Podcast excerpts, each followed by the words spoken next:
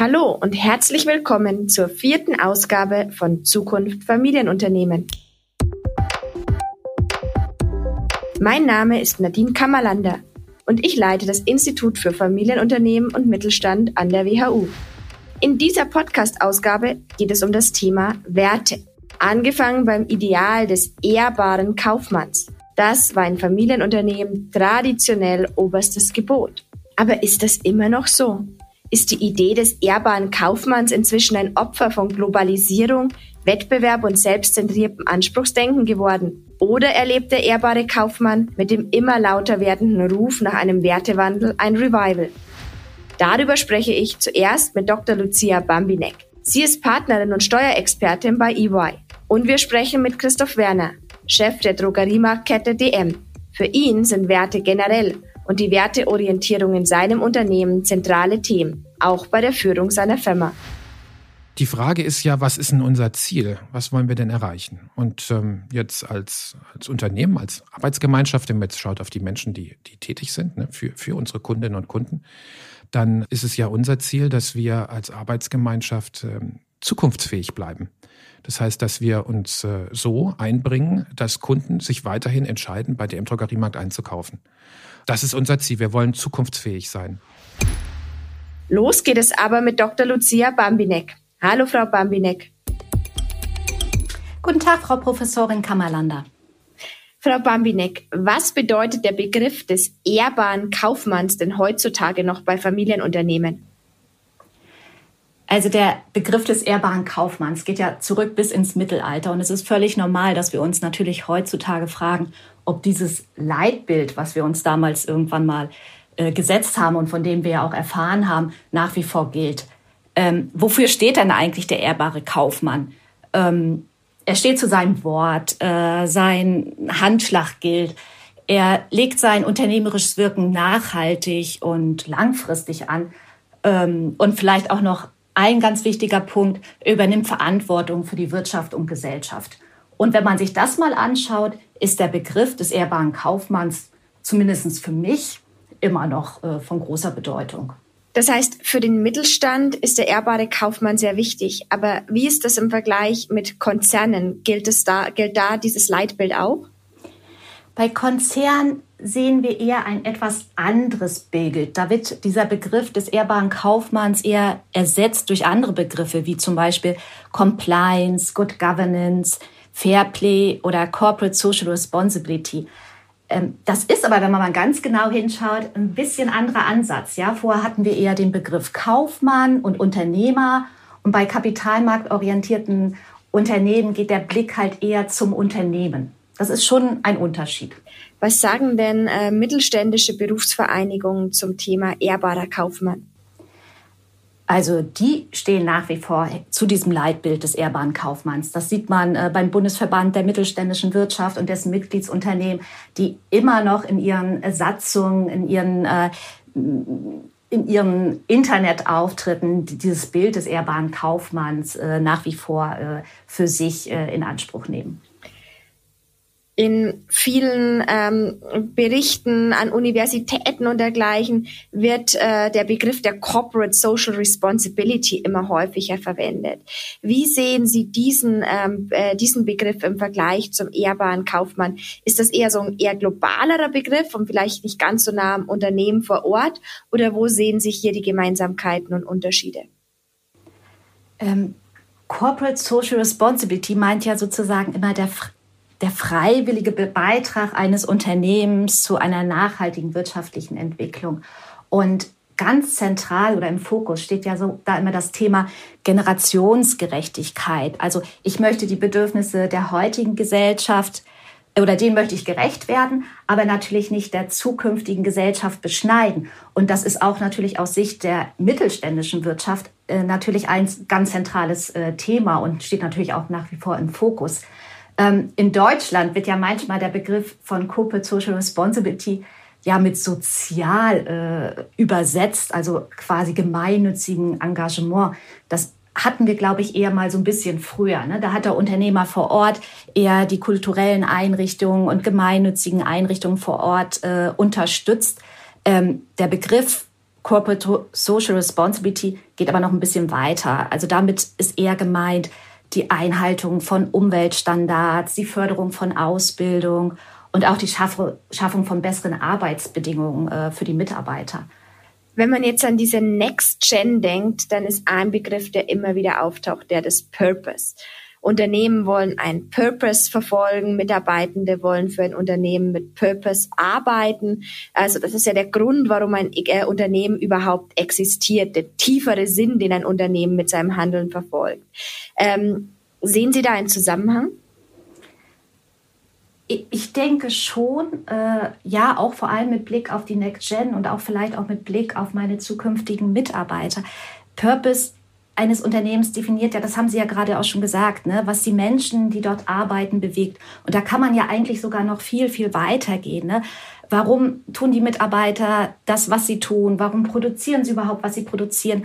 Und dann, ja, warum stehen sie letztendlich morgens auf und gehen zur Arbeit und warum machen sie ihren Job? Oder wie wir uns immer so schön fragen, warum gehen sie denn die Extrameile?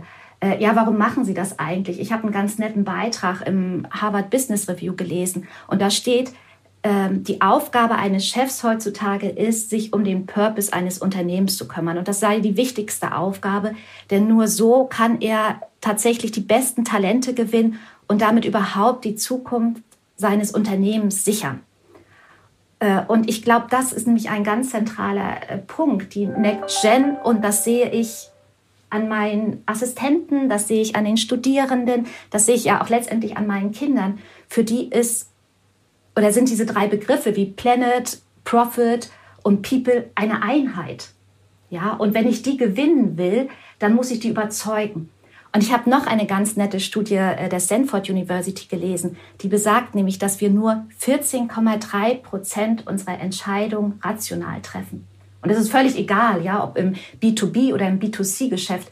Äh, 85,7 Prozent unserer Entscheidungen treffen wir rein emotional. Und da kommt dann auch dieser Purpose wieder ins Spiel. Ähm, ich werde mich für ein Unternehmen entscheiden, wenn es meine Werte am besten widerspiegelt. Und ich werde mit einer hohen Wahrscheinlichkeit diese Entscheidung rein emotional treffen. Ja, und das muss man einfach wissen. Sie haben schon People, Planet und Profit angesprochen. Das ist ja sozusagen die neue Triple Bottom Line. Der gesellschaftliche Trend geht zum Glück dorthin, dass äh, man sich nicht die reine Profit Line des Unternehmens anguckt, sondern auch die gesellschaftlichen Kosten, die ein Unternehmen verursacht, mit einrechnet. Auch das ist sicherlich ein Schritt dazu, wieder die Werte mehr in den Fokus zu nehmen. Herzlichen Dank, liebe Frau Bambinek. Ja, gerne. Und das bringt uns auch gleich zu der Frage, warum Werte bei der Führung eines Unternehmens wichtig sind und welche Werte die M hat. Fragen an Christoph Werner, Chef der größten deutschen Drogeriemarktkette, gleich nach unserem Infoblog. Das erste Geschäft hat Götz Werner vor fast 50 Jahren in Karlsruhe gegründet. Mit seinem anthroposophischen, dialogischen Führungsstil hat er das Unternehmen geprägt. Kunden, Mitarbeiter und Partner stehen im Mittelpunkt der Firmenphilosophie. Inzwischen gehört DM zu den größten Drogeriehändlern Europas und beschäftigt rund 62.500 Mitarbeiter in über 3.700 Märkten. Zuletzt hat DM einen Umsatz von 11,5 Milliarden Euro erwirtschaftet. Christoph Werner hat die Geschäftsführung bei DM vor zwei Jahren übernommen und auch er setzt auf Werte als Markenkern. So, jetzt begrüße ich Christoph Werner ganz herzlich hier im Podcast. Guten Morgen. Herr Werner, das Wort Purpose ist in aller Munde und viele Unternehmen haben sich in den letzten Jahren Gedanken über Unternehmenssinn und Unternehmenszweck gemacht. Bei DM gehört das ja eigentlich schon seit der Gründung zum Konzept. Warum war das immer wichtig? Also, wenn wir als Einzelhandelsunternehmen für Kunden tätig sein wollen, dann entscheiden sich ja Kunden ähm, für etwas. Und wenn sich Menschen für etwas entscheiden, hat es auch mit Werten zu tun. Und deswegen ist es wichtig, dass man sich als Arbeitsgemeinschaft und als Unternehmen frühzeitig die Frage stellt, was ist denn der eigentliche Grund, dass Menschen bei uns einkaufen wollen und zwar über das hinaus, was nun mal äh, das, der primäre Anlass ist, welcher natürlich im drogistischen Sortiment in unserem Fall besteht. Herr Werner, warum glauben Sie, kommen die Menschen denn zu Ihnen in den Laden? Ja, weil wir den Anspruch haben, der auch in unserem Claim bereits zum Ausdruck kommt. Und der ist ja, hier bin ich Mensch, hier kaufe ich ein. Also, dass wir versuchen, mit den Menschen, auf die Menschen so zu blicken, dass wir sie eben nicht nur als, äh, als Konsumenten sehen, sondern als Menschen, die mit ihren Anliegen ihr Leben gestalten. Und da wollen wir sie unterstützen im Hinblick auf die drogistischen Sortimente, die wir anbieten. Jetzt sind Werte äh, ja nicht nur für das Unternehmen wichtig, sondern Sie selbst sprechen auch beispielsweise auf der DM-Homepage sehr ausführlich über die Unternehmensgrundsätze. Warum ist das für Sie persönlich wichtig? Ja, weil ich auch ein Mensch bin, natürlich. Ne? Und äh, ich glaube, als Mensch müssen wir uns ja fragen, wie wir unser Leben gestalten wollen, wie wir durchs Leben gehen wollen. Also jetzt, weil Sie ja auch aus der, aus der Wissenschaft sind, ne? also die Frage von Zielen, Strategien und Taktiken. Äh, und ich denke immer so, die Werte sind eigentlich wie so die, die, so die, die Strategien. Ne? Also äh, an, an, daran orientieren wir uns auf dem Weg. Das, sind, das ist wie ein Kompass für uns, wie wir die Sache machen wollen. Nicht nur, warum wir die Sache machen wollen, sondern wie wir die Sache machen wollen. Und da gibt es diesen, diesen schönen Ausdruck, äh, der, äh, ich weiß nicht genau, von wem er kommt, aber der auch von, von Nelson Mandela verwendet wurde. Auf Englisch geht er, I am the master of my destiny and the captain of my soul äh, was sehr, sehr gut zeigt, ne, dass äh, er eben äh, versucht auch deutlich zu machen, dass es wichtig ist, dass wir wissen, was was uns wichtig ist und wie wir es machen wollen. Und damit können wir dann unser Schiff durch den Sturm des Lebens äh, navigieren. Eine wunderschöne Metapher. In der deutschen BWL wurde sowas auch häufig mit dem Begriff des ehrbaren Kaufmanns beschrieben. Ist das denn auch ein Begriff, mit dem Sie sich heute noch identifizieren würden? Ja, ich glaube auf jeden Fall. Also die, die, die Idee des Werk des ehrbaren Kaufmanns ist ja eigentlich nach meinem Verständnis der, dass es eben äh, dass nicht unterschieden wird zwisch, zwischen ähm, ein, ein Geschäft erfolgreich betreiben im Hinblick auf die, auf die betriebswirtschaftlichen oder finanzwirtschaftlichen äh, Dimensionen, sondern dass es wirklich darum geht, umfassend Werte zu schaffen. Und äh, Werte können eben finanzieller Art sein, aber sie sind auch ähm, äh, Qualitäten. Das heißt, äh, wie wir, wie wir zusammenleben, äh, wie unser, wie unser Lebensstandard ist, inwiefern äh, das Land, in dem wir sind, oder die Arbeitsgemeinschaft, in der wir tätig sind, es uns auch ermöglicht, unser Lebensglück zu finden. Lassen Sie mich an der Stelle mal einmal kurz nachfragen, bitte. Diese Werte, von denen Sie sprechen, wie würden Sie die beschreiben oder anders ausgedrückt, was macht Ihren persönlichen Wertekompass aus? Was sind da für Werte enthalten? Ja, ich, ich glaube, eine ganz gute Orientierung ist, äh, sind äh, die Werte, die auch als Kardinalstugenden bezeichnet werden. Also alle Menschen, die sich da so mit, mit, den, mit den philosophischen Fragen beschäftigen, wissen natürlich, dass, es, dass sich das auch gewandelt hat äh, über die Jahre. Ne? Aber äh, wenn wir mal diese vier nehmen, wie Klugheit, Tapferkeit, Mäßigung und Gerechtigkeit, äh, dann sind es schon äh, grundsätzliche Werte, die, wenn man sie anwendet, uns helfen, ähm, unser Lebensglück, und zwar nachhaltig zu finden und nicht nur mal kurz vorübergehend.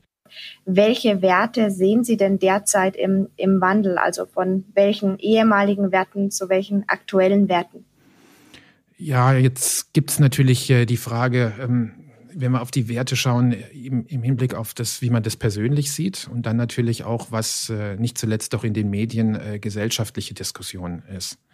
Ähm, und ähm, da bin ich mir manchmal nicht so ganz sicher, wenn ich ehrlich bin, ob, die, ob das wirklich die wirklich grundlegenden Werte sind, die sich verändern oder nur die Art und Weise, wie wir darüber sprechen. Also nehmen Sie mal so, ein, so, ein, so, ein, so, eine, so eine Tugend wie die Gerechtigkeit.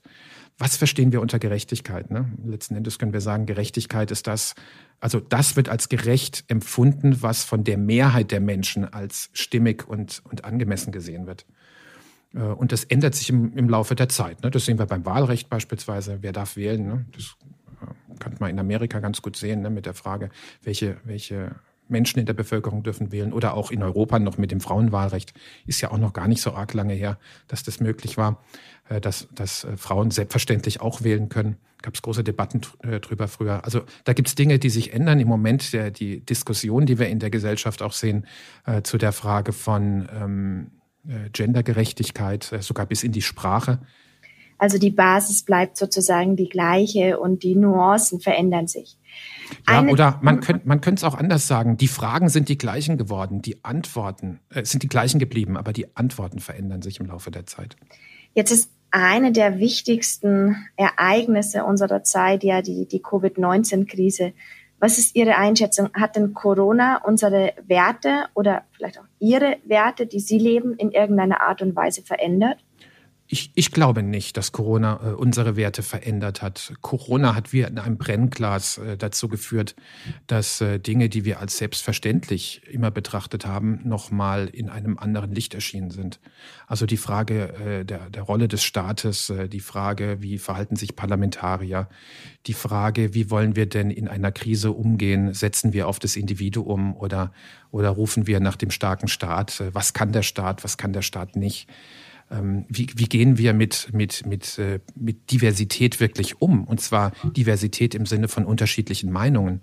Und ich glaube, da konnten wir jetzt gerade in der Corona-Pandemie doch sehen, dass äh, äh divergierende Meinungen, äh, wenn es existenziell wird, bei weitem nicht so akzeptiert werden, wie wir das vielleicht immer gedacht haben. Ich höre aus Ihren Antworten ein sehr starkes Bekenntnis zu den Werten äh, heraus für sie selber, aber auch für ihr Unternehmen. Wie macht sich denn dieses Bekenntnis in der Bottomline des Unternehmens bemerkbar? Oder ich könnte auch anders fragen, ist es überhaupt wichtig, dass es sich in der Bottomline bemerkbar macht? Ja, wer entscheidet, was wichtig ist, Frau Kammerlander? Wenn Sie das entscheiden, wie würden Sie das sehen? Ja, also die, die Frage ist ja, was ist denn unser Ziel? Was wollen wir denn erreichen? Und ähm, jetzt als, als Unternehmen, als Arbeitsgemeinschaft, wenn man jetzt schaut auf die Menschen, die, die tätig sind, ne, für, für unsere Kundinnen und Kunden, dann äh, ist, ist es ja unser Ziel, dass wir als Arbeitsgemeinschaft äh, zukunftsfähig bleiben. Das heißt, dass wir uns äh, so einbringen, dass Kunden sich weiterhin entscheiden, bei der im Drogeriemarkt einzukaufen. Äh, das, das ist unser Ziel. Wir wollen zukunftsfähig sein. Und damit wir zukunftsfähig bleiben, ist es wichtig, dass wir so zusammenarbeiten, dass wir auf der einen Seite nie den Kunden aus den Augen verlieren, weil der Kunde verändert sich und wir müssen uns natürlich mit dem Kunden mit verändern, damit er, damit wir weiterhin für ihn relevant bleiben. Wir müssen aber auch so zusammenarbeiten, dass die Menschen, die im Unternehmen tätig sind, sich auch im Unternehmen wiederfinden und sich selbst im Unternehmen auch weiterentwickeln können. Jetzt haben Sie zwei wichtige Anspruchsgruppen angesprochen, die Kunden auf der einen Seite und die Mitarbeitenden auf der anderen Seite. Ähm, bleiben wir mal kurz bei den zweiteren, den Mitarbeitenden. Wenn ich Ihre Mitarbeitenden fragen würde, was, was sind denn die Kernwerte von DM oder warum arbeiten die Mitarbeiter überhaupt für DM? Was glauben Sie, würden die mir erzählen? so wie der Anspruch, hier bin ich Mensch, hier kaufe ich ein, äh, äh wie ein, ja, wie ein, wie ein wie ein Leitstern ist, an dem wir uns immer wieder orientieren können, so ist auch in der Frage der Zusammenarbeit äh, der Leitstern zu sagen, hier, hier bin ich, also äh, wir machen den Unterschied äh, als, als Menschen. Und das ist abstrakt, äh, relativ leicht dahingesagt. Spannend wird's natürlich im ganz Konkreten, wenn Dinge entschieden werden müssen, auch wenn, wenn Dinge kontrovers sind, weil sie nicht eindeutig sind. Und die meisten Dinge, äh, die wir ja entscheiden müssen, sind nicht so eindeutig, wenn es um langfristige Entscheidungen geht. Sie haben jetzt schon das Thema Langfristigkeit angesprochen. Sie haben das Thema Zukunftsfähigkeit angesprochen. Ähm, jetzt gucken wir mal kurz auf den Kunden. Es gibt ja hier dieses neudeutsche Wort der Customer Centricity, die auch besagt, dass der Kunde im Mittelpunkt steht. Und immer mehr kommt dabei auch das Thema Nachhaltigkeit auf und die Nachhaltigkeit, die für die Kunden wichtig ist oder auch nicht wichtig ist.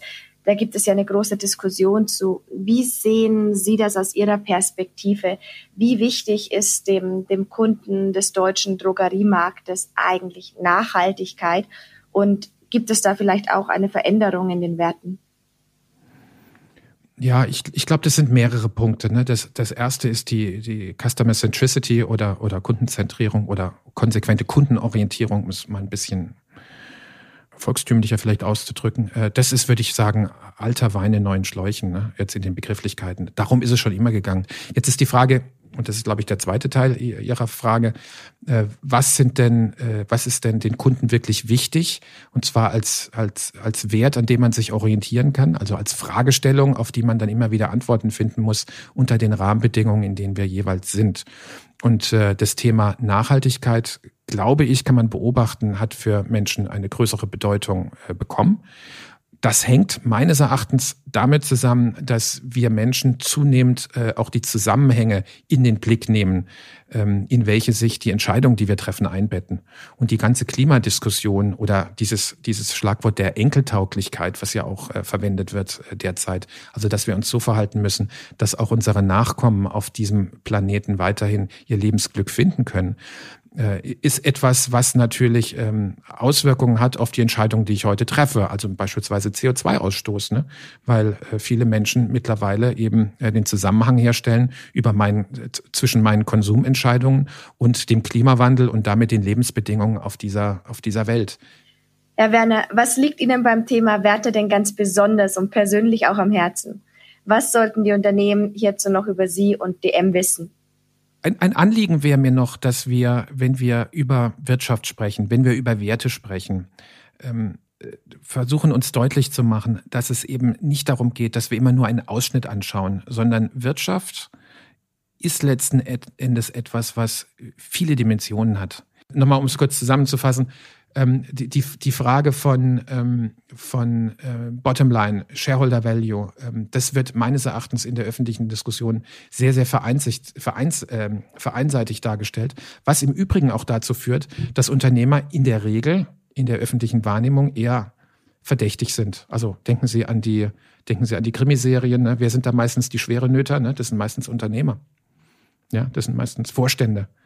Ähm, und äh, ich, ich glaube, das kommt durch die, durch die Verkürzung, äh, die wir haben ähm, äh, in, der, in der öffentlichen Diskussion. Und natürlich gibt's gibt's Leute, die so sind, keine, keine Frage. Ne? Aber ich glaube, wenn wir schauen, was Unternehmen wirklich erfolgreich macht, dann ist es eben nicht nur die finanzielle Bottomline, sondern dann ist es letzten Endes ähm, der, der umfassende Wert, der in einem Unternehmen geschaffen wird und der auch der Grund ist, dass Kunden sich mit einem Unternehmen verbinden wollen und beispielsweise dort immer wieder einkaufen. Was würden Sie sich persönlich in, für die Zukunft, für die nächsten, sagen wir mal, zehn Jahre wünschen, ähm, was sich, äh, dass sich das entwickelt? Was ist da Ihre, Ihr persönlicher Wunsch?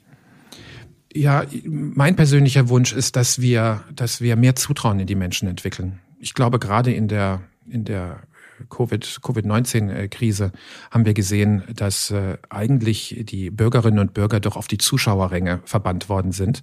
Äh, ich glaube, das Erfolgsgeheimnis äh, von von, von Gesellschaften, die sich wirklich positiv entwickeln, ist das, was wir in Deutschland versuchen, mit der sozialen Marktwirtschaft ja in, in, ein, in ein Modell auch ähm, zu fassen, damit, damit es äh, verstanden werden kann. Und das setzt letzten Endes auf die freie Initiative der Individuen in diesem Land mit gleichzeitig einem, eine, einer Wertebasis, die es eben nicht zu einer selbstsüchtigen Angelegenheit macht, sondern auch immer die Frage, ähm, sozusagen die, die Frage der, der Nachhaltigkeit mit einbezieht. Und zwar äh, die Frage, dass wenn es uns gelingt, neue Dinge zu entwickeln, wie wir es so machen können, dass es nicht nur den Einzelnen voranbringt, sondern eben die gesamte Gesellschaft und die Möglichkeiten größer macht, dass der Einzelne initiativ werden kann in der Zukunft. Für diese Gesellschaft und vor allem für die soziale Marktwirtschaft sind ja unsere mittelständischen Familienunternehmen ein ganz wichtiger Bestandteil. Was sind denn Ihre, sagen wir mal, drei Empfehlungen an andere Familienunternehmen, wenn es um das Thema Führung mit Werten und um das Thema Wertewandel geht? Ja, sich mit der Warum-Frage zu beschäftigen. Ne? Und da das sind wir schon wieder, schon wieder bei, bei, bei Werten natürlich auch. Ne? Warum, warum machen wir denn das? Was ist denn das, das Warum und wozu? Was kann denn mein Beitrag sein, damit die Lebenszeit, die von den Menschen eingebracht wird, gerade in diesen Unternehmen, so sein wird, dass wenn sie am Ende ihres Lebens darauf zurückblicken, also diese Menschen, die in dem Unternehmen tätig waren, dass die sich sagen, ich habe meine Zeit sinnvoll zugebracht und nicht hätte ich doch, hätte ich doch andere Schwerpunkte gesetzt. Ein tolles Schlusswort. Herzlichen Dank, Christoph Werner. Gerne. Es zeigt sich also, dass das Führen mit Werten gerade in den nächsten Jahren bei Familienunternehmen noch eine größere Bedeutung annehmen wird, gesellschaftlich und damit auch für die Wirtschaft. Das zeigen ja nicht zuletzt die Themen im Wahlkampf. Wir bleiben also dran. Und das war's auch schon mit der vierten Ausgabe unseres Podcasts Zukunft Familienunternehmen. Wenn Sie uns Kommentare, Fragen oder Ideen senden wollen, sehr, sehr gerne. Die Adresse finden Sie in den Show Notes. Und geben Sie uns gerne ein gutes Rating und empfehlen Sie uns weiter. Und vor allem seien Sie beim nächsten Mal wieder dabei. Der Podcast wird produziert von Regina Körner und Miko Fecke vom professionalpodcasts.com. Es grüßt Sie ganz herzlich Ihre Nadine Kammerlander.